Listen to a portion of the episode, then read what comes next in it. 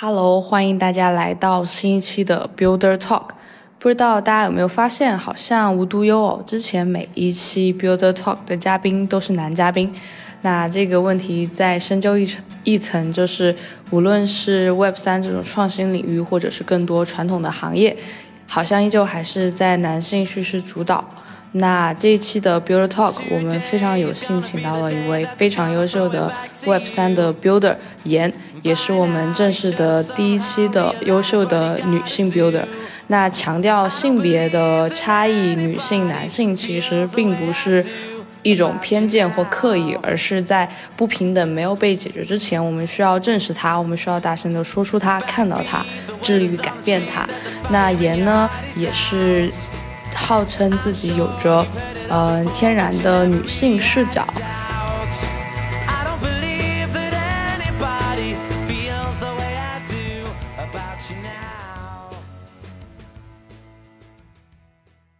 那非常高兴请到严，那我们可以先请严来跟大家打个招呼。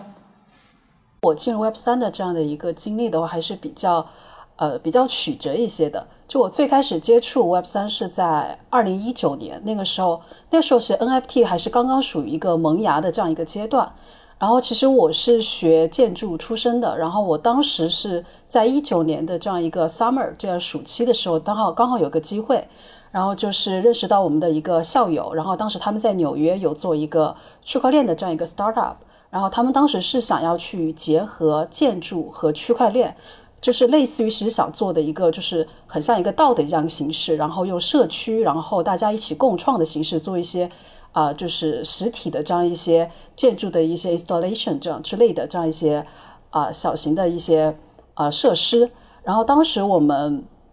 呃，有在当时我们我们这个小的这样一个 startup，当时我们是被那个很古早的这样一个 Web 三的这样一个社交平台叫 Steemit，不知道你有没有听说过？这个是非常远古时期的这样一个社交平台，它有点像类似于像 Web 三的这个 Reddit 这样的一个感觉。然后当时我们就是有在这样一个啊这个 Steemit 上面有发起一个活动，然后就让大家一起众筹，就说咱们在。在那个布鲁，在那个布鲁克林一个公园，然后大家要做一个什么样的这样一个啊这样一个装置呢？然后当时大家就一起来想 idea，然后当时我们就筹到一些钱，然后就在布鲁克林这个小公园就做了这样这样一个小型的一个装置，呃，然后也写了我们的一些就是给我们捐款的这样一些啊赞助人，就算是一个很去中心化的这样一个共创的这样一个实呃实体落地的这样一个小项目。当时我是觉得还还挺有意思的。然后我就是在这个啊小的这样一个初创公司，然后就接触了第一次接触 Web 三。然后印象比较深刻的是，当时因为啊那个时候在就是现在比较火的 Decentraland，那个时候还没有开放。那个时候就是说 Decentraland 当时有一个啊有一个当时一个工作人员一个早期人员，当时他在就是组里面就过得不太开心，然后他自己就出来了，做了一个一个新的一个链上元宇宙叫 Crypto Voxel。然后现在它改名叫做 Voxels，就是然后它那个那个平台是刚刚才起来，然后才起来的话，然后我的啊就是我的我们的两个老板，然后跟这个 founder 也比较熟，然后当时也是想想着，就是因为它跟建筑是有些关系的这样一个链上元宇宙，当时就因为我有建筑背景，所以说就让我去做这样的一个研究，所以说我当时是应该算是最早一批就是进入那个链上元宇宙，然后去做啊就是去做。呃，builder 的这样的这样一批人，然后当时我就是以这样的一个形式，然后去切入了啊 Web 三的这样的啊这样的一个一个一个路径吧，所以我是觉得还是比较比较有意思的。后来我就毕业了之后，然后我当时有自己想创业，自己做一个面对呃链上元宇宙的啊这样的一个建筑设计工作室。当时就是大家都还在炒作，就是买地的人会很多。然后，但是真正有这个做 building 的这样的一个功能的这样的人是很少的，所以当时我就去对接了很多地主，然后帮他们去做啊元宇宙上的这样一个建设，然后就是以当时做这样一个 studio，然后但是没做没做很长时间，然后当时是因为疫情各方面原因，然后就决定回国，然后回国之后就是后面啊，在一个传统的这样一个传统公司，一个智能。智能硬件的这样一个公司在里面去在战略部，然后做一些战略规划的工作，呃，然后我记得时间线大概好像是在二零二零年的时候，然后那段时间 NFT 就在后半年就开始有点火起来了。呃，是在二零二一还是二零二二，我忘了。然后差不多就在那个时间点吧。然后那个时候，我们我们公司其实它也作为一个传统企业，它其实也想切入 NFT 这块儿。然后刚好我以前是很多这方面的经验啊，所以说我也去给他们提供了一些这样一些 insight。然后就跟他们聊着聊着，我就发现我好像对 NFT 这块还是很感兴趣，就还是不想做传统行业吧。然后后面就思考了一段时间，然后最后决定。呃，从从这个企业里面出来，出来之后，然后就在一一家矿产公司，然后给他们就是做这样一个啊，就是做投研的这样一个工作。因为当时 NFT 比较火，然后他们也缺少对 NFT 了解的这样一个人，所以我就过去帮他们做一些 NFT 相关的这样一个投研工作，然后自己也会就是参与一些一二级的这样一些投资啊决策啊，然后就是就是我大概一个经历，然后我是今年。大概五六月份那样子，然后就从前面公司出来，出来之后，然后就想自己去做一个 Web 三的这样一个真正的去做一个 Web 三的这样一个 building 的这样一个事情，做了一个 Web 三的创业，这是我的一个比较长的这样一个路径。我觉得好丰富啊！就我记得最开始你大学本科是在康奈尔学设计，对吧？为什么当时会选择设计这样一个一个专业？就说到我的专业，其实也非常曲折。其实我最开始是在同济，对，是在同济大学念的是土木工程，对。然后因为我是对，呃，就以前其实我是个理工科生，然后但是我后面发现自己对于理工科，呃，其实没那么有兴趣，然后还是很喜欢设计，所以说后面就决定就是在美国，就是在念了一这样一个建筑的这样的一个学位，是这样的。其实我本身的背景也是一个比较交叉的背景。明白。哎，那你会，因为我看其实你的就是就业的非常丰富啊，角色就是从呃元宇宙很快到 Web 三，你会怎么去看元宇宙跟 Web 三之间的关系？元宇宙 Web 三，因为我是觉得 Web 三现在的概念它其实是非常宽泛的，就是大家也没有对它有一个明确的这样一个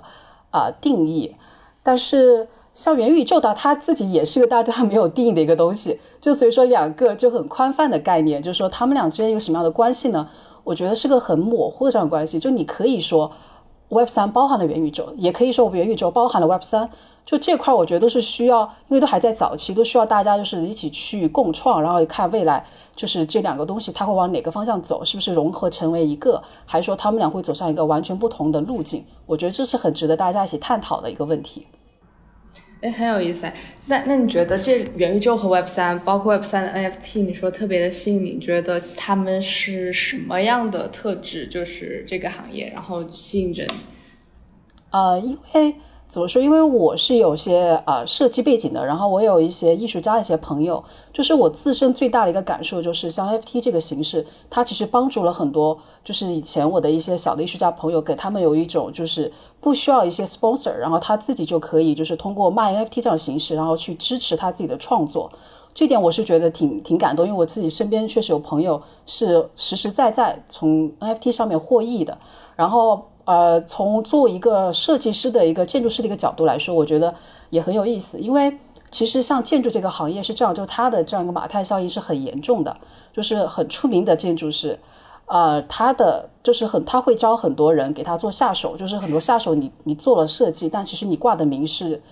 大建筑师的名字，所以说你就很难有出头的这样的一天。但是像元宇宙呢，它就是一个很扁平的这样一个平台，就是它给每一个小的建筑师都有这样一个。露面的一个机会，然后我是觉得我自己是非常幸运的，可能是我是因为就是入的比较早吧，就所以说我早期就是认识了一些很大的这样一些艺术收藏家啊，包括国内国外都有，然后当时我就帮他们去做了一些啊，就是一些策展，然后帮他们做了一些链上元宇宙的这样一个画廊的这样一个设计，然后也通过他们认识一些艺术家，所以我觉得我是非常幸运的。如果说我在一个传统行业，我想要去真正去做一个这种。啊，画廊啊，或者说去接触到这样一些优秀的业主啊，我觉得是我没有一个十年的时间是很难去就是做到这样一个突破的，所以我是觉得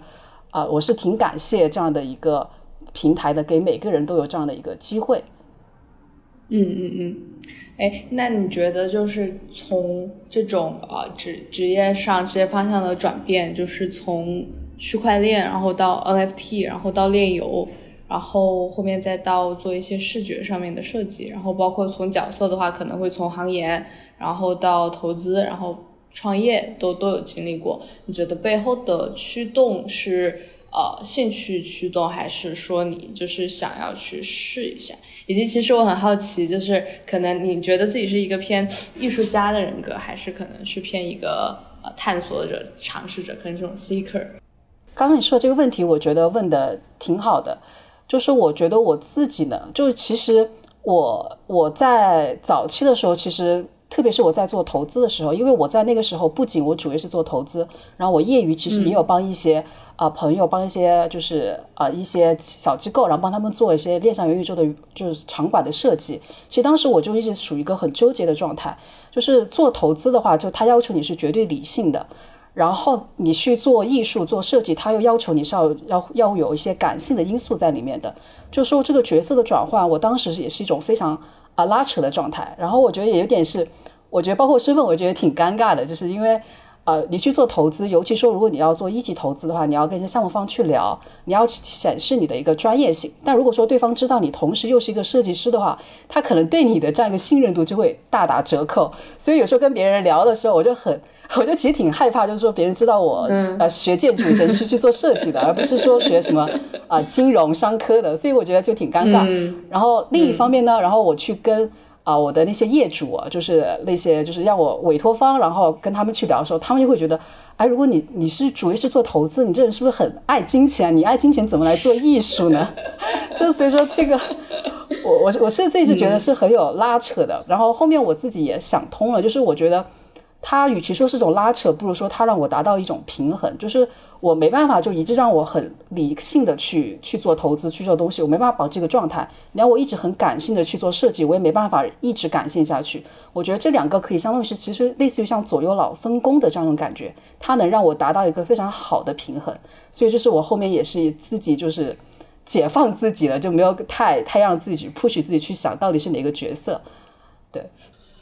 我觉得这个这种特质就是其实很难得，就是因为可能，比如说学商科，他可能他他一辈子就呃，或者说他的大部分精力就只限于他的那个特定的叙事，他可能就是 打交道的就是他的那个舒适圈就限定死了。然后可能做设计的呢，可能他又会太追求太追求感性上的叙事，然后可能他也。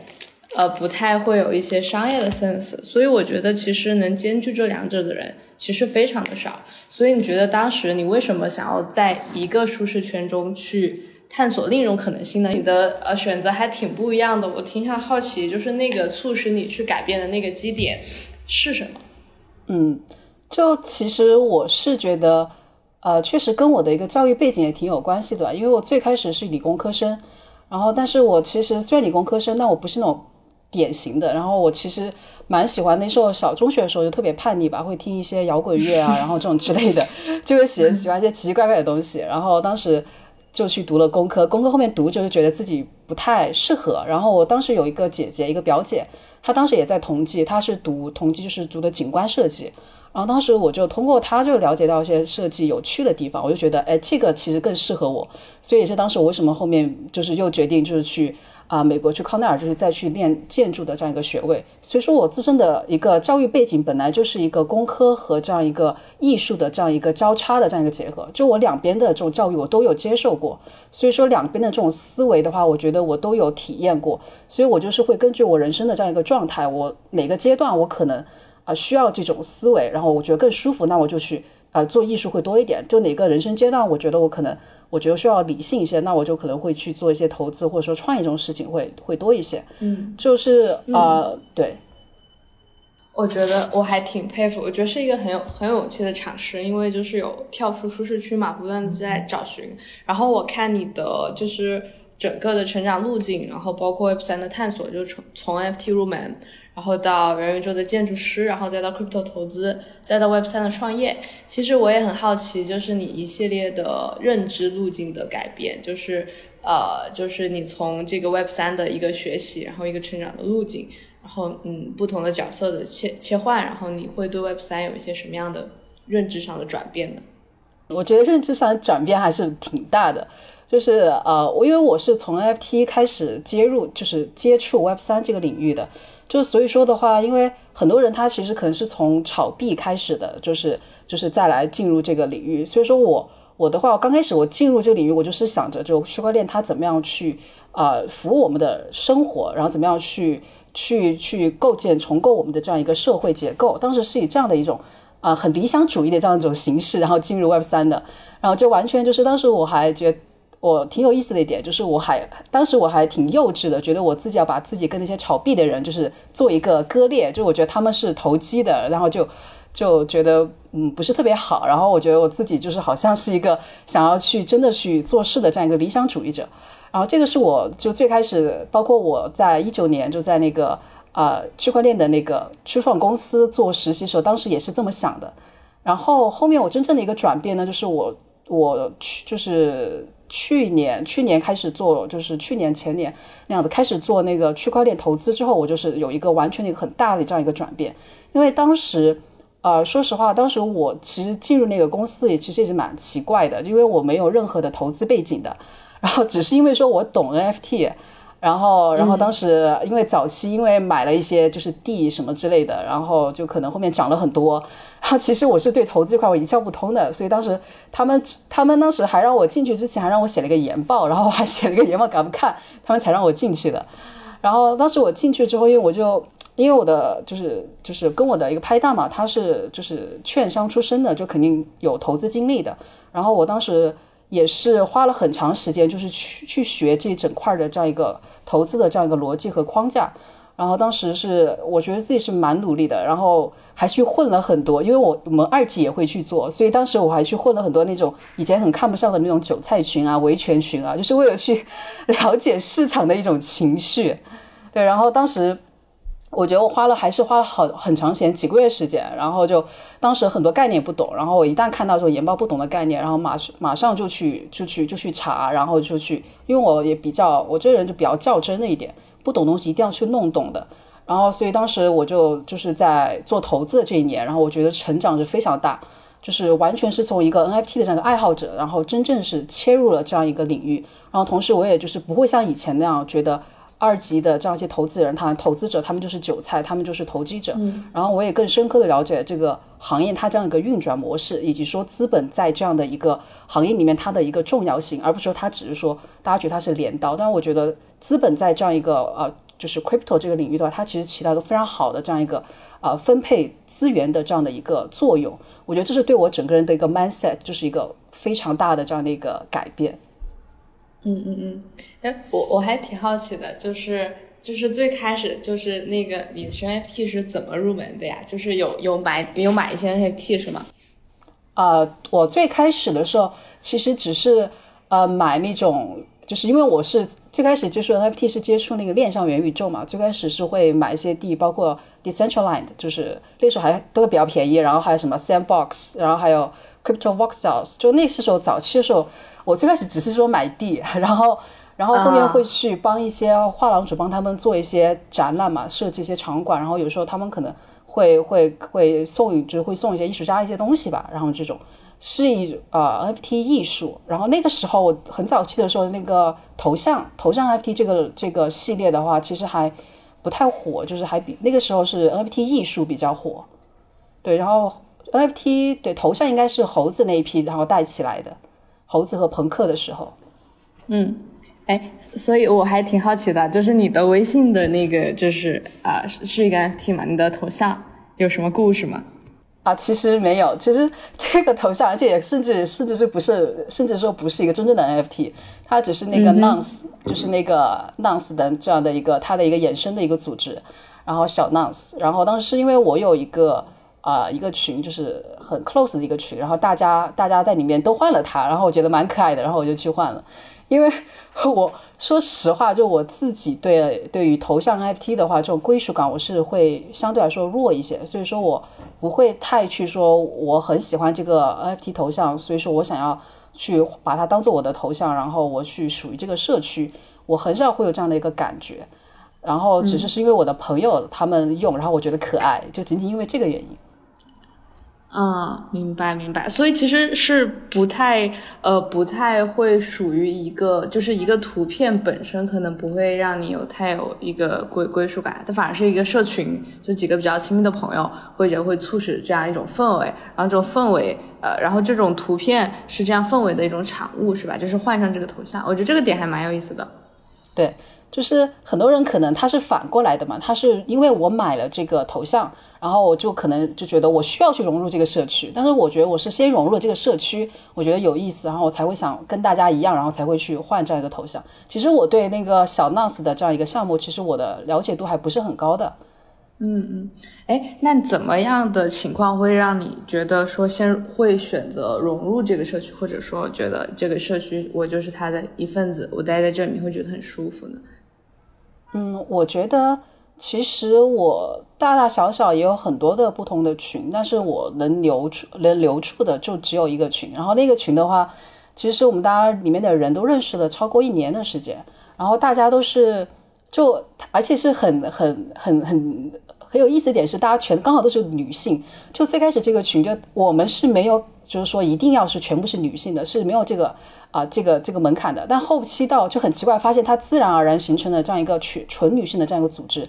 然后，因为我觉得可能是因为我们的一种气质吧，就女性一旦多了之后的话，然后你就可能就有种自然大家想要靠近的这样一种气质，而不是说单纯的去去排排斥男性的啊这样的一个社群。然后我们这个社群的话，就是大家，因为我发现有一点很很有意思，就是啊 Web 三的女性就是。尤其是就包括一些不非从业者，就是她只是说二级的这样一些投资呢，这样 Web 三女性，她是其实跟我们看到的很多二级上面的那些，就是啊，我们就是称为小九九的那些人就很不一样。就我发现这些就是会去炒币的这样女性，然后她们其实很优秀，她们背景都是很就是自己很厉害，不管是学历还是说工作，都是一些非常厉害的这样一些背景。然后他们对这块感兴趣，然后他们也他们炒币也不只是说是为了一些热点，或者说单纯为了赚钱，然后更多也是学习一种东西。所以我是觉得我认识的这些女性，我是觉得都是在这个领域里面，我是觉得是非常优秀的这样一批人。然后因为大家认识也很久了，也有一些很很很就是亲密的这样一些连接，然后大家也会线下一起见面啊等等，就我觉得还是挺有意思的。哎。这个真的也很有意思，因为我我我说来很巧，其实其实燕是我们 Builder Builder Talk 第一个就是对谈的嘉宾，就是第一个女性，又觉得这个行业不管是 Crypto 也好，还是 Web 三也好，还是一个男性主导的一个行业，所以我很好奇你是什么时候呃就是觉醒的你的性别的视角，说。我会先看到说，我我在在这个行业里面的不公平，就是性别角色分工的不公平，以及社会资源可能还是嗯没有特别公平的去去倾斜。嗯，我觉得我就是我觉得在就是 crypto 或者说是 Web 三这个领域的话，我觉得女性的污名化是非常非常严重的，包括女性的物化。就我印象最深刻的就是。呃，因为我说我之前刚开始就是接触 crypto 投资的时候，我当时有为了去了解一些市场情绪，会加很多那种二级的所谓的九九群啊、维权群啊。就里面我发现大多数很多都是男性，而且他们在里面的就是对女性会有很大的一些成见，然后物化女性的现象非常严重。然后就就嫩模什么之类这种梗，就应该肯定也听过。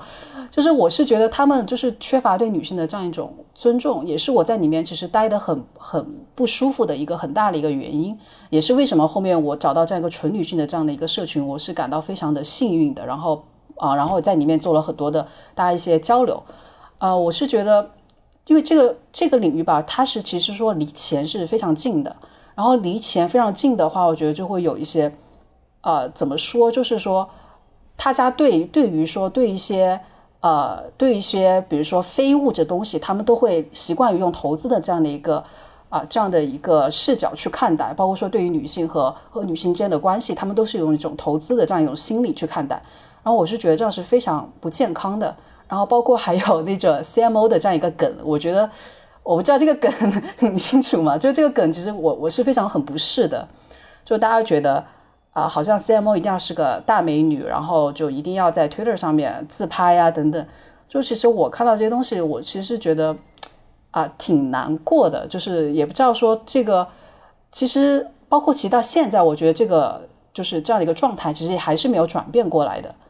就是大家好像还是就是一种默认，包括说在这个行业里面的女性，就是她因为也知道说在这个就是在这个结构里面，男性是属于主导权的，然后很多女性她其实想要或者说想要去打破这样的一个现状，但是其实她也是很难的，就是她自己也手上有有有一些很多的枷锁在的，她也没办法去去再去拯救别人，所以我觉得这个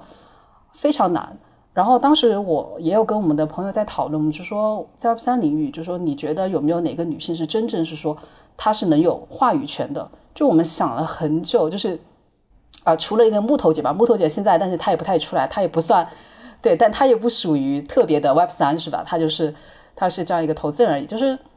就对我们就觉得很少有这样的有话语权的这样一个女性。然后包括我们也有在看一些项目的，就是啊 CEO 就清一色的。就是很少很少有女性，然后当时我我一个朋友，然后当时也是我们那个群的一个一个一个小姐姐，然后她在荷兰，然后当时她去参加了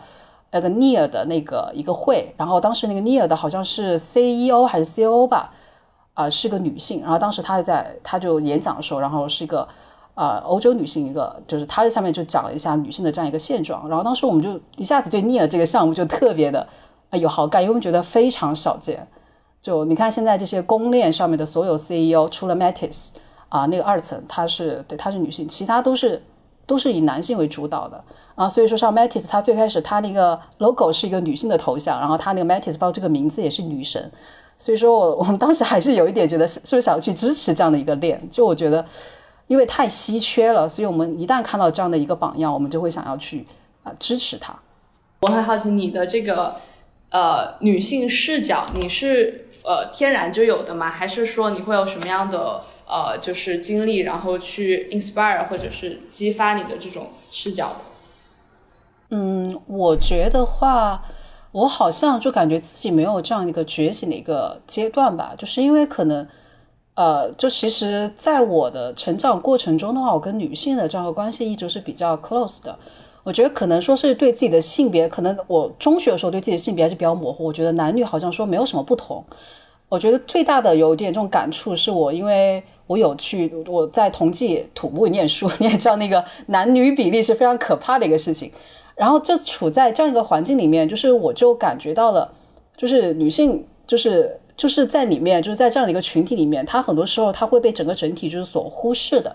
就是因为大家会 assume 你就是呃这个专业的都是男生，包括像就是招人的时候，我的一些啊室友，就是他们常常想去找工作，然后很多人他们都是工地上面嘛，他们都是觉得啊都是男的多嘛，然后他甚至说女性她是可能就没有什么厕所的这种东西存在的，就很夸张的，就所以我就那时候就会觉得就是说啊女性和男性，我那时候会意识到是有还是是有些不同的，然后我还有还有点感触就是说。啊，像你刚才有提到，我觉得那点非常对，就是很多其实女性她内部她也是一个很不团结的状态，就不知道有没有发现，其实男性他是非常团结的，就是他们就是一直都觉得说啊，女性应该回归家庭，怎么样，女性应该什么大龄就是剩女啊，这些他们都是有个这样一个共识，就是共识就一起去 PUA 女性，但是女性内部呢，他们还自己还 PUA 自己，就是女性自己内部她是一个啊不团结一个状态，这也是为什么我觉得到现在我们的女性主义很难去推广的这样一个原因。然后还有一点就是，呃，就是我昨天跟我朋友刚好在聊到一个事情，就是那黄峥的那个事情，就是拼多多的那个创始人，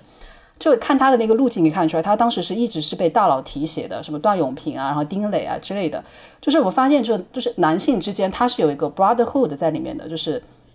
包括像国外的这样兄弟会这样，就他们其实是个很长的一个帮定，他们会就是。知道我要去帮助别人，然后把他拉为我的门派，然后他以后可以壮大我的这样一个圈子。但是女性其实是没有这样一个 sisterhood 的，这也是说为什么就是我们在职场上面，我们感到自己就是说这种孤军混就是奋战的感觉，因为找不到这个 mentor，然后一个女性的 mentor 去带着我们一起成长。可能这个女性 mentor 她自己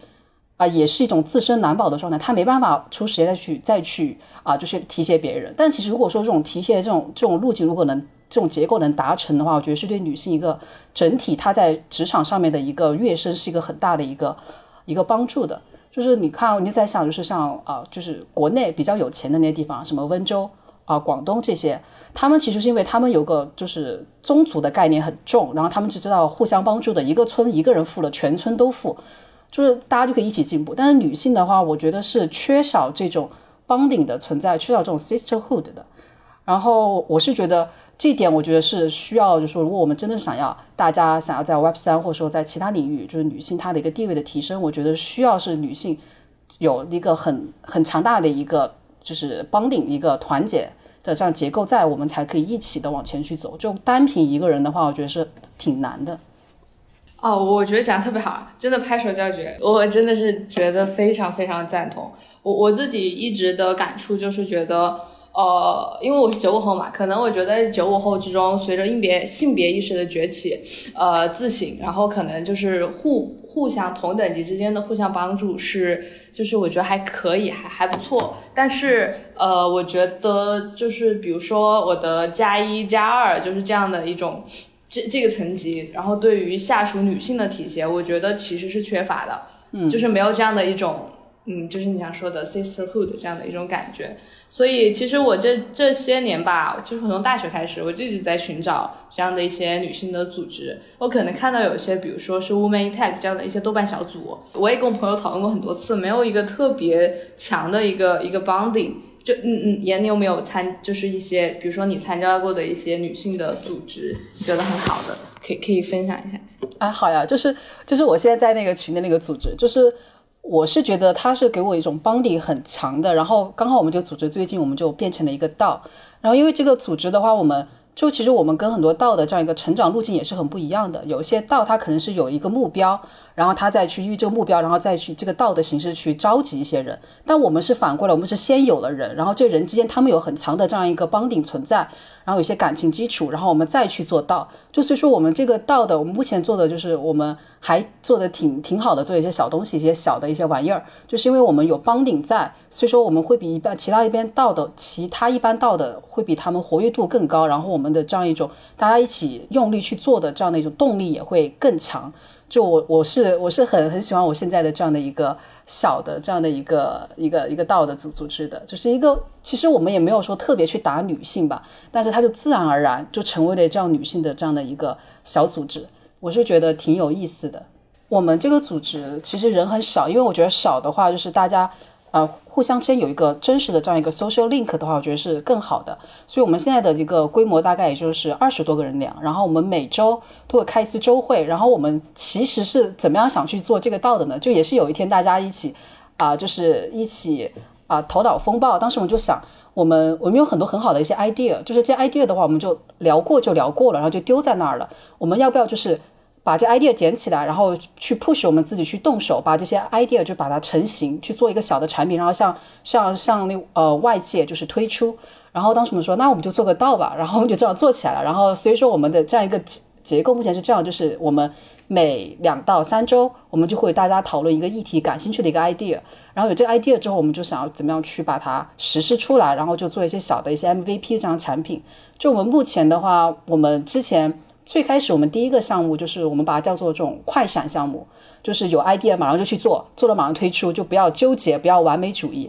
我们第一个项目是做的一个，当时是以太坊在做 merge，然后当时我们就在想，就说它在这个 merge 过程中有什么样的套利的这样一些形式呢？然后当时我们就讨论了这些很多点，然后我们就就在两两三周内，然后就做了一些 Dune 的这样一些 dash dashboard 在看板。然后我觉得有点意思的是，其实我们这个群里面就是。Coder 就是会技术的人不是特别多，就是可能就几个吧。然后大家都是，但是大家有了这个目标，然后会去自学，然后就自己去学一些啊代码，然后自己去学怎么样去操作这样一些系统啊，然后去啊帮助大家一起来推出这样一些啊这样一些小的活动。然后目前我们这个组织的话，已经做了三四个的这样一个小的产品吧。然后我们之前有推出，因为。我们推出，因为我们做过 Dune 的这样看板，后面我们还大家一起集体推出了一个 Dune 的这样一个中文的快速入门的一个指南，然后这个效果还结果效果还挺好的。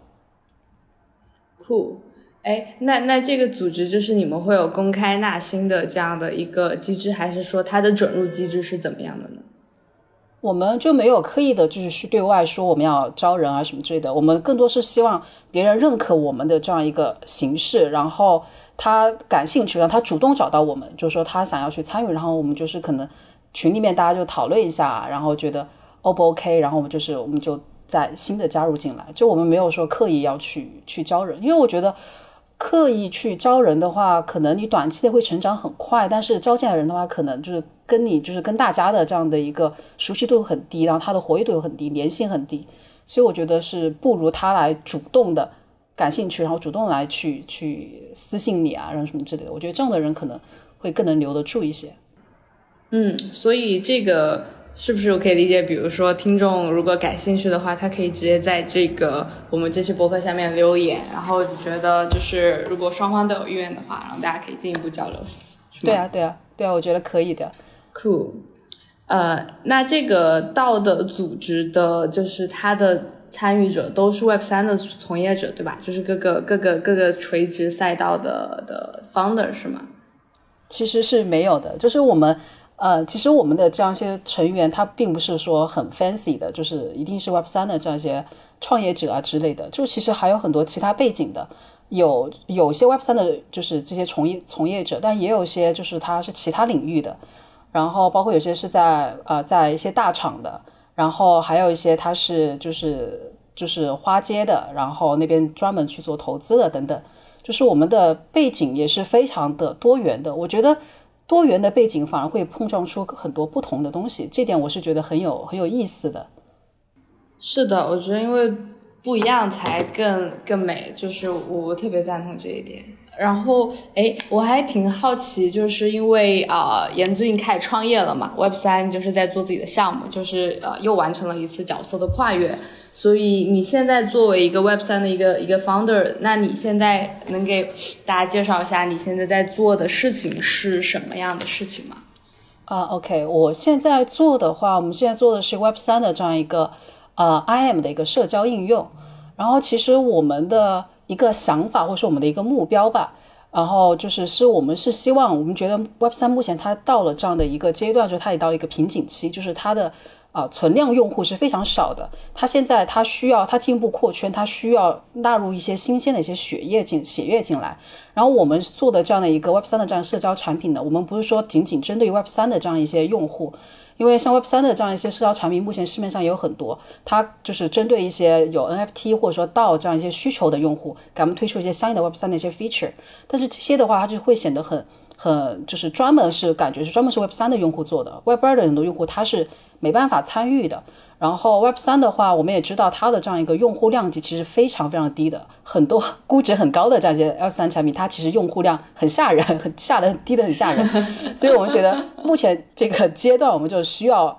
去把更多 Web 二的人引进来。所以我们是想要以一种社交，就是社交的这样的一个啊这样的一个怎么说一个路径吧，一个方式吧。然后因为社交的门槛很低，然后去导入更多新的流量，然后把它把它。导入到我们 Web 三的这样的一个生态里面，因为像去年就是说，就 Web 三就整个 Crypto 一个行业，它的一次破圈是 NFT，因为 NFT 它是一个比较好理解、很直接的这样一种方式，它也吸引了很多人来参与。然后我们就想，下一个牛市，下一个就是整个就是领域的这样一个叙事的话，它的突破点可能就在于社交，因为社交它同样也是人的一个自然需求，并且也是一个很利于好理解的这样的一个。啊，模式，所以我们觉得下一个就是阶段可能会从，呃，就是社交突，就是社交为突破点，然后去引领整个领域的爆发，然后会来会迎接新一批的这样一些新鲜血液来进入到整个行业，这是我们想要去做这样一个产品的这样一个初衷。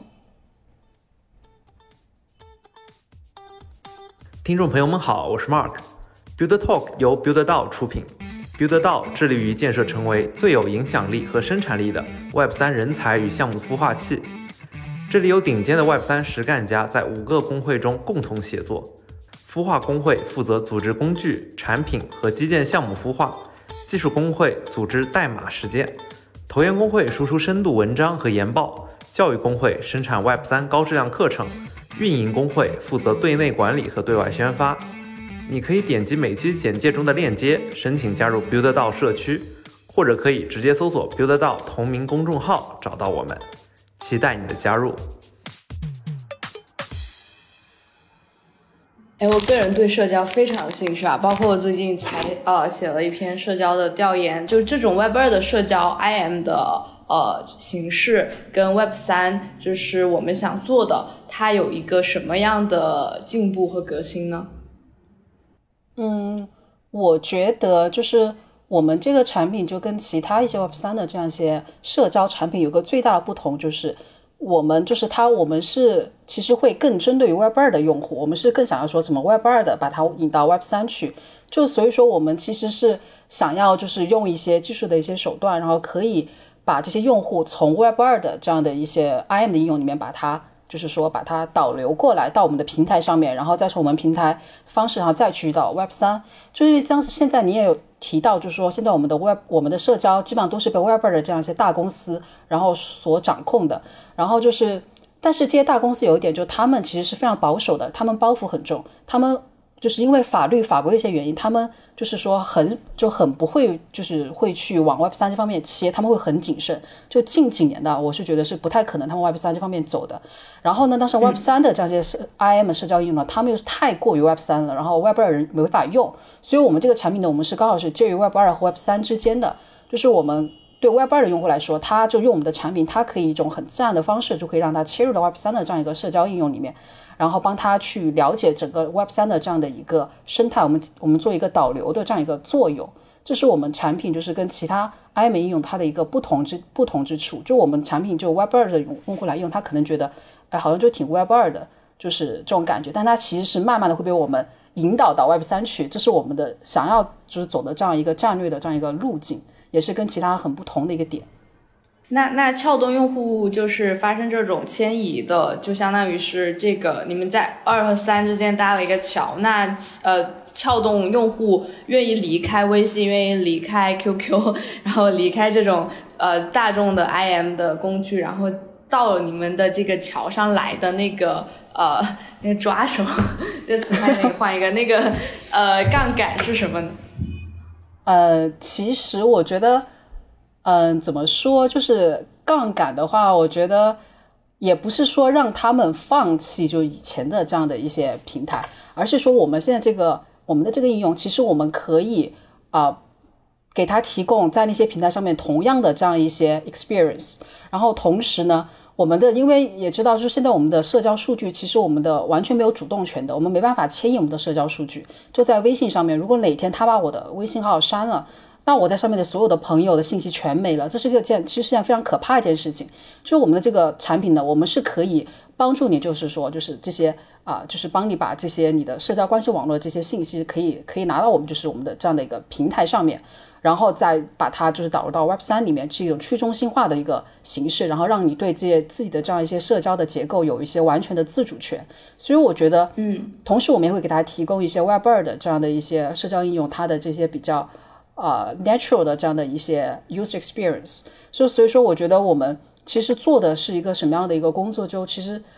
呃，我觉得说的就是比较啊夸张点啊，就是说，就是说我们就是像是那种啊，就是 我觉得有点夸太夸张了，就有一个比喻吧。然后就是普罗米修斯这种感觉，就帮那些啊，就是帮我们的 Web 二用户，普罗米修斯上帮 Web 二用户帮帮的他的那些数据，把它拿过来，然后把它放在链上，让他们自己。啊，拥完全的拥有自己的这样的一个数据自主权，然后同时也可以在我们平台上面实现一些 Web 二的这样一些社交应用的这样一些交互。嗯，那你会因为我理解这做了一个应用层的事情，但是应用层可能是最上面的 C 端用户能感知，但下面应该是硬件 infra 嘛。然后那 infra 的话，就是这个 Meta Chat 有没有做一些比较有意思的就是尝试啊？infra 的部分嘛，就是。infra 的部分的话，其实我们是想要去搭建这样的一个呃内容的这样的呃不不是内容，就是应该也算内容，就是就是一个流量或者说内容分发的这样的一个啊这样的一个结构的。我们是有又在思考往这方面去做这样的一个搭建的，就是相当于就是说你就是说你在。啊，就是举个例子吧，然后就比如说，如果说你想要，现在我们很多网页上面，比如说你要把它 share 给你的朋友，然后你点击它，它可能都会有些什么啊，类似于像什么分享到 Facebook、分享到 Twitter 啊之类这样的链接。我们想要做就是做一个底层的这样一个内容去中心化的这样的内容分发的这样一个构架。然后就以后朋友以后大家点击它，然后会弹出，比如说分享到 Meta Chat 上面，然后你就你就分享了，分享分享给朋友。但你分享之后，因为你也相当于你也做了一部分的这样出力，就像 Proof of of Sharing 的感觉一样，就是你啊证明了你去 share 了这个这个 link，然后你因为你。相当于你是一个传播节点，然后你去传播了这个信息，然后以此你也会得到一些的这样一个奖励。就我们通过这样一种方式，相当于是一种传以传播的这样一个行为，像是一种挖矿一样，把它类比为挖矿，这是我们想要去做搭建的这样的一个内容分发，或者说是一个流量分发的这样一个去中心化的这样一个结构。嗯嗯，那我觉得这个这个就还还还挺不一样的。那那你觉得，嗯，因为你们聚焦于 IM 赛道，就是其实大家在。啊，Web 二也好，就它可能 IM 发的那些东西，可能还是一个文字或者是音频，然后或者是一个音频或者视频影像资料。你觉得未来未来，就我在思考啊，因为你们的名字叫 Meta Chat 嘛，就是元元聊天，就感觉好像还是很元宇，还是很元宇宙。我就在思考未来大家发送的 IM 会不会这种形式本身，内容形式本身有一些变化？不知道你会怎么看这个趋势？呃，形式的变化，你是指，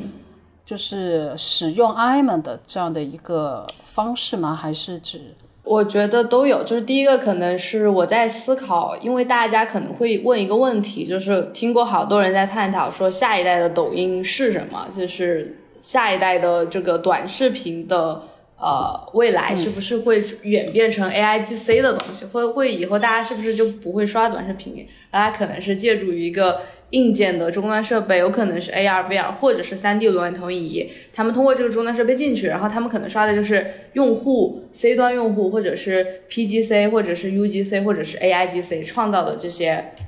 呃游戏驱动的这样的一种 3D 的这样的内容。我不知道以后的 IM，如果说这个东西如果是一个趋势的话，那以后大家发送的 IM 可能就不仅仅是语音啊，不仅仅是文字。然后呃，音频它可能就变成它，大家就互相交互的是 A I G C 的这种 content。嗯，明白你说的意思，就是像我我们觉得，就是未来的这样一个 M 的一个形式的话。就是我觉得，就它可能就不是说一个简单的就文字这样表达形式，因为我觉得像元宇宙到来的话，人和人的交互的形式它也会改变。就目前的话，我们的一个交互还是一个二维的，就是说在一个手机的这样 UI 一个界面进行这样的一个啊 interaction。但未来如果说元宇宙，像你说提到说硬件的一些发展，包括一些啊 VR headset 这样一些啊发展的话，那我觉得那时候人与人的交流就可能。我甚至觉得，可能如果是这样，有一天的话，IM 的这种东西的它的一个存在，或者它完全可以改名的，它不叫 instant messaging 了，它完全可以就是因为人和人可以在元宇宙里面面对面的一种交流了。就是我觉得可能确实是会，它会进化到另外的一个一个一个 level 吧。就是说，就是说从二维到一个更多维度的这样的一个一种交流的形式。包括像现在的话，其实。哦，我们也知道说人和人的交流，尤其是通过互联网，其实很局限的啊，就是视觉、听觉。然后，但是像如果以后或嗅觉的再加进来的话，那我觉得人和人之间这个交互、这种 messaging 的话，可能它的这个定义就会变得更宽泛了，不是说文字，不是说只是信息了。我觉得这点还是还挺有意思的，我觉得还挺值得去去探讨一下的。对，我觉得还挺有想象空间的。不知道嗅觉加起来，好多人在搞元宇宙香水，我我不知道，我我还挺不知道怎么搞。但但就是很有意思，或者以后再再往呃后看一点，比如说以后有脑机接口了，我觉得甚至我们都不再需要语言了，我们也不再需要在一个键盘上面打下自己想说的话，然后 在别人再收到这个想说的话，这些都没有了，然后直接就脑机接口了。我觉得这个可能。对，就是想一想，觉得还挺有意思的。就是人类发明了语言这个东西，所以让我们的呃人和人之间的沟通、交流、连接，然后有一个新的革新。那可能语言也会有就是演变的趋势嘛？或许以后就不再需要语言了。我觉得这个还挺有意思的。所以当时你是怎么选择？就是选择社交、选择 IM、选择在 Web 二、Web 三中间搭一个桥梁的产品这个赛道的呢？嗯，其实我的想法就像呃，刚才你也有提到，就是说什么，就是如果说以后大家用脑电波然后进行这样一个沟通的话，就我觉得人人和人之间的关系本质上就是个 communication，就是它的就是这个本质是不会变的，它唯一变的是这个载体。就是以前的话，大家是语言，然后后面有了文字，然后现在变成一些机，就是那种高科技一些东西，然后但是它的本质是 communication 是没有变的。我觉得我自己对这个 communication 这块人与人之间的这样的一种。呃，这种关系我是自己很感兴趣，所以我之前就一直在提到，就女性间的这种 bonding，我是很对这块我是很感兴趣的。就所以说，我也包括，因为最近也 social fi 这块也在也也很火，大家也在考虑，就是说这个 fi 和 social 怎么样去结合，怎么样会去啊，就是去去更好的就是去去创建一个全新的这样一个。Communication 的这样一个环境，就这个，这个是我一直很想 explore 的一个一个点。就我像就是就像我们说的，为未来就是这种在脑趁这个脑电波还没来之前，就大家快去，就是说去去更多形式的去 explore，就是到底人和人之间的这样一种 communication 是怎么样的一种运行模式。然后包括说它真的跟一些经济体系进行挂钩之后，它会又会对我们的一个 communication 造成什么样的一个影响？我觉得这些都是。其实挺社会学的，但是我觉得还挺值得去去讨论的，因为我觉得 Web 三它也是个特别好的这样一个一个就是一个 tool 吧，然后就是给大家快速的去尝试一些新的东西，一些新的一些社会实验。我觉得本来像 FT，像很多 crypto 一些，甚至是一些代币，呃，它其实都是一种往大了看，它都是一种社会实验。然后，因为它的这样一个周期也非常的短，所以你能快速能看到它的快速的这样一个迭代，你能快速的做一些 feedback，所以我觉得是挺有意思的，就挺挺像一个 social 的这个 experiment。我觉得，我觉得我们很像，就是不管是女性、女性、女性视角，还是还是社 socialify，就 socialify 社交也是我一直在看的。就就我我自己，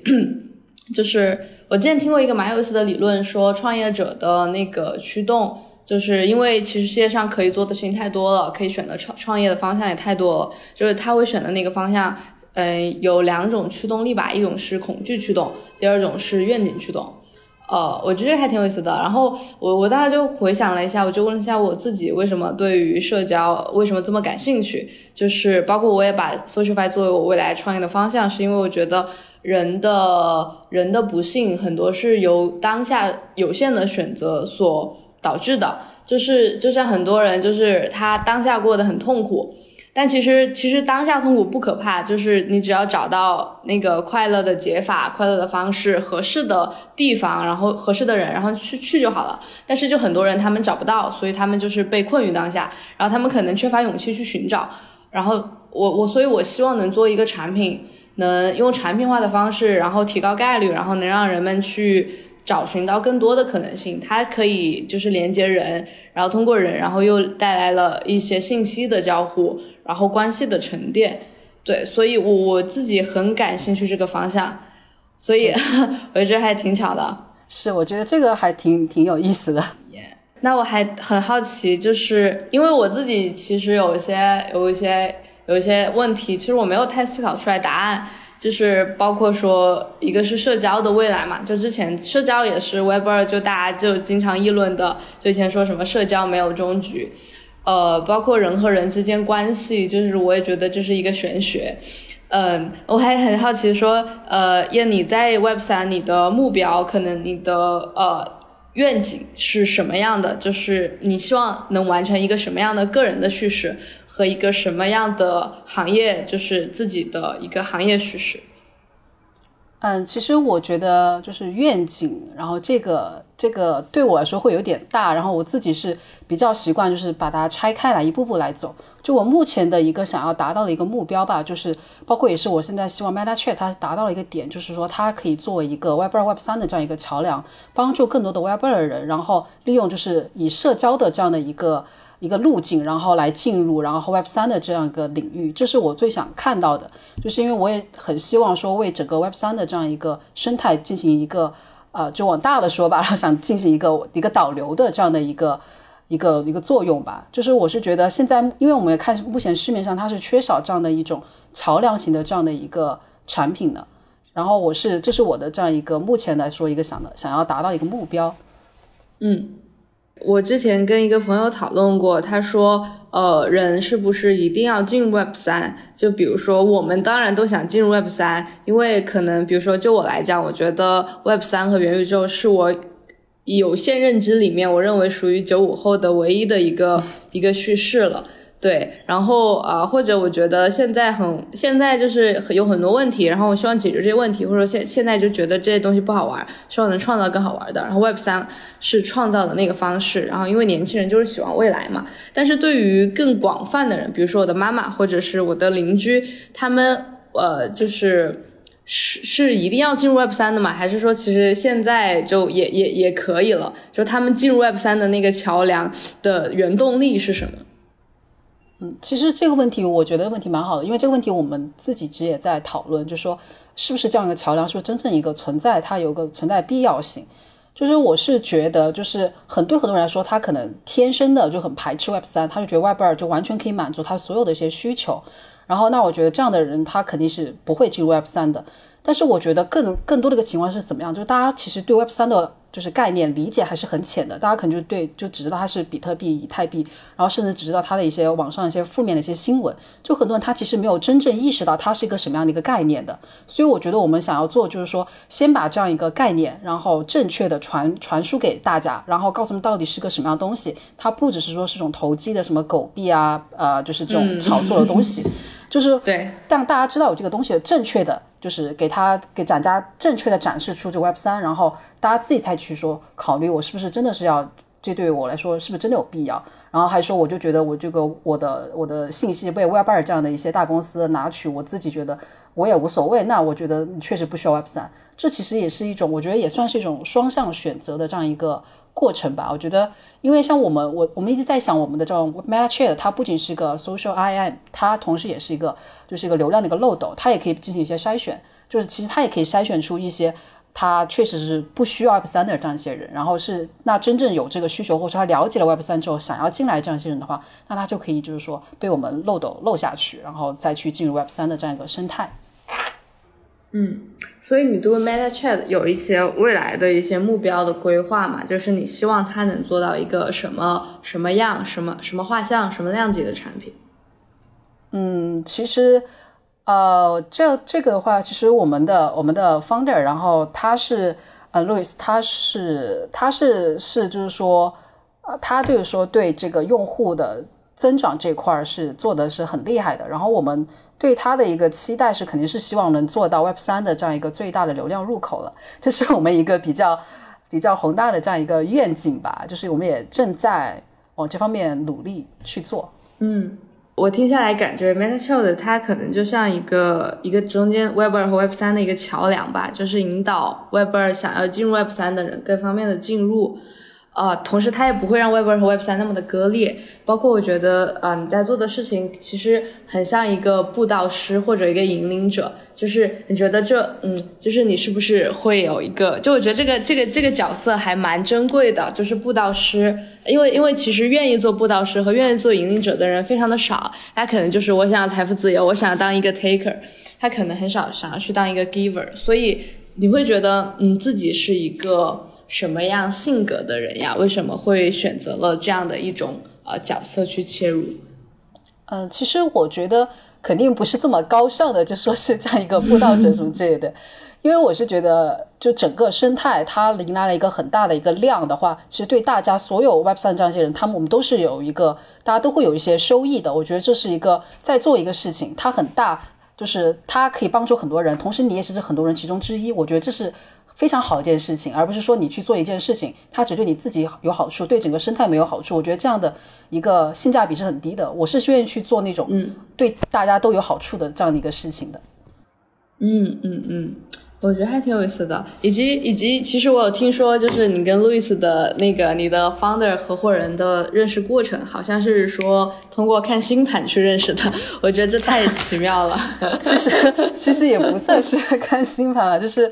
呃，怎么说？就是因为是是那个我们是有我们项目的一个 advisor，然后介绍我们认识的，然后就是我们这样一个认识的。认识之后的话，然后我因为我自己会看一些星盘什么的，我是蛮感兴趣的。然后就挺好奇的，然后把他星盘拿来看了一下，然后嗯，就是很多时候其实你跟一个人交流吧，然后你可能表面的一些东西你能 sense 到他这个人的气场等等，但是的话，我觉得你要去找一些理由，包括你跟他就是气场合不合什么之类的，你可能很多东西你可能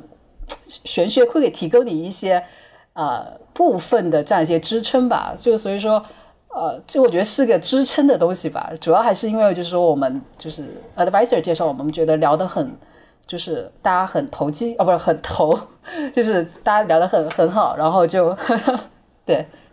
哎，你觉得你是一个比较相信这种玄学的人吗？就是或者说是量子纠缠？嗯，我自己其实我觉得量子这块的话，因为它技术性很多，不是特别了解。但是我挺愿意去相信，就是玄学一些无法解释的这些东西的，因为我觉得我自己觉得，包括像多重宇宙这个概念吧，然后我自己是很愿意去相信它，因为我觉得它是对我说有一定的治愈的这样一个作用的，包括玄学对我说是啊，不管是心理上还是从精神上面是是一种治愈性的存在。然后就像多重宇宙，大家就它一个理念就是说，你每次做一个选择，然后你做完一个选择之后，它又会。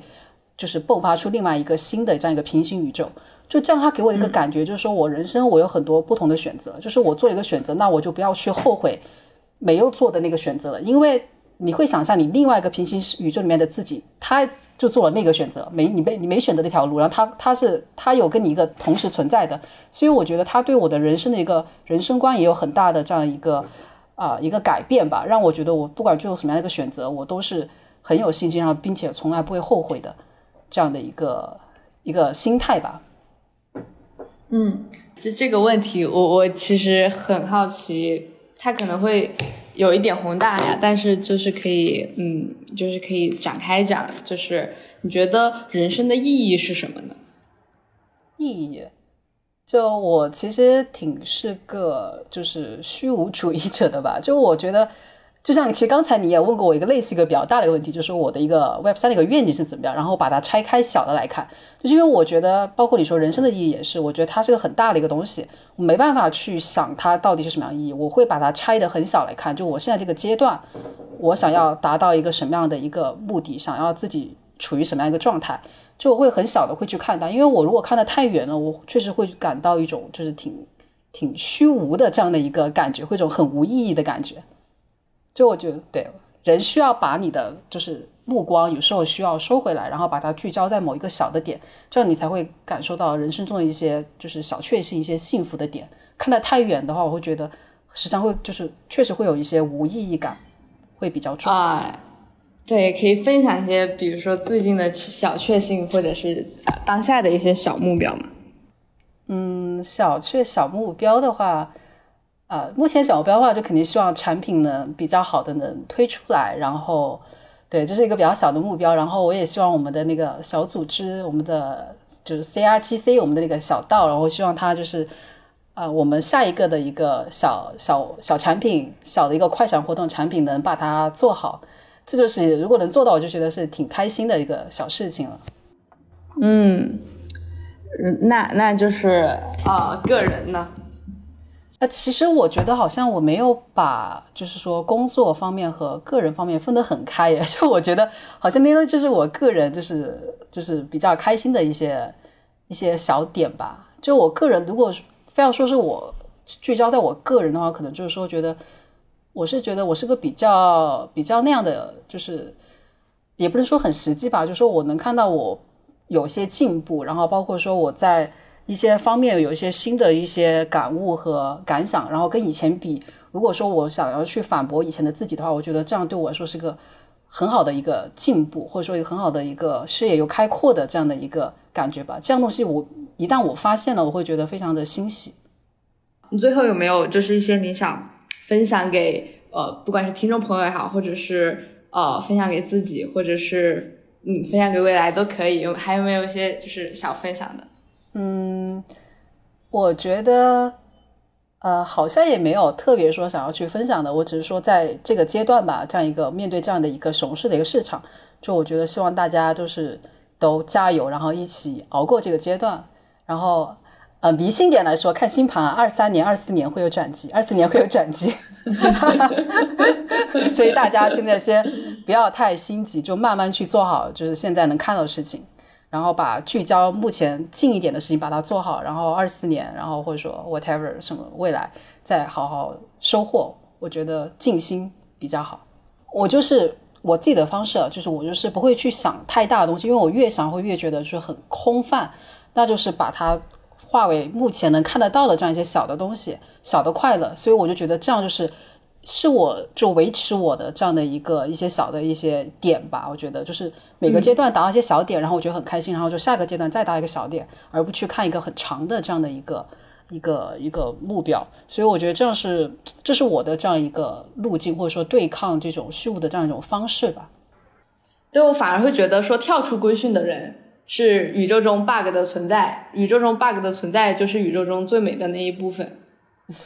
这个这点我觉得说的挺好的，很喜欢这句话。我是觉得我从小到大吧，就是做不管是班级或者说呃公司吧，就是里面的就是这种比较异类这一块，我是从小就是做惯了，就是 outsider 的感觉，就我就已经习惯了，就是这样的一个存在。我也是，自己我觉得蛮好玩的，就我觉得。啊，自己 enjoy 就好吧。就因为因为像刚才讨论那些问题，就如果你往深的去挖，其实你越挖会真的会越感到一种非常的虚无感的。但是如果说，那你就直接满足，就最简单的一个点，我就来判断，开心就好了，就是最简单的一个点了。只要开心好了，不要去管那太就是太底层的东西。然后我觉得这种就是就是让让人就是可以维持的这样的一个一个状态吧，开心就好，简单简单明了。我今天在 B 站上有看一个视频，就是说未来人的基因的进化，然后他好像说未来可能世界上就不会再有男性了，就反正那个视频还挺有意思的，就是但但当然也不一定不用，这我我也不知道未来会怎么进化，但有可能人就变成了一个 AI，或者人跟 AI 结合了，就是世界上就变成了只有一个物种，就是人和 AI 的结合体，也是有可能的。我挺喜欢一句话叫 “Revolution is us”，就是它是 us，不是不是不是不是一个人，它是一个集体性的行为。对，然后呃，RBG 大法官还有一句话叫呃，“Live not for self, but for your community” 嘛。对，我觉得这样挺好的。我是觉得啊，今天跟你聊的话，我我也感觉就是就是有遇到就是想要有同样的就是目标的这样一个女性，我觉得还挺挺难得的。就希望大家就是可以以后在 Web 三就是一起把就是女性的这样的一个，我说去改变这个结构很难嘛，但是至少说我们在 improve，就是说在一点点去做，我觉得这是重要的。就我们在正在 doing something，就对，就是我觉得这是最重要的，就是这一点，不用太去说一定要去怎么样，重要的是在做。对对对。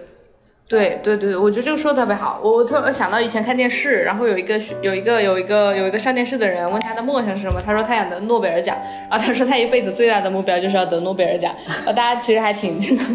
就觉得他有点异想天开嘛。那我觉得其实得不得奖，或者说那个结果那个结构性的改变，就是它是一个结果性的东西，但其实比结果更重要的，我觉得是过程。因为其实就像这个过程，可能是我们生命中的十年、五年或者更长。但可能那个结果就是一天一个小时，或者是一个 ending，所以我觉得好像从时间就是构成我们生命的时间中来说，肯定是过程是呃比结果要重要的多的。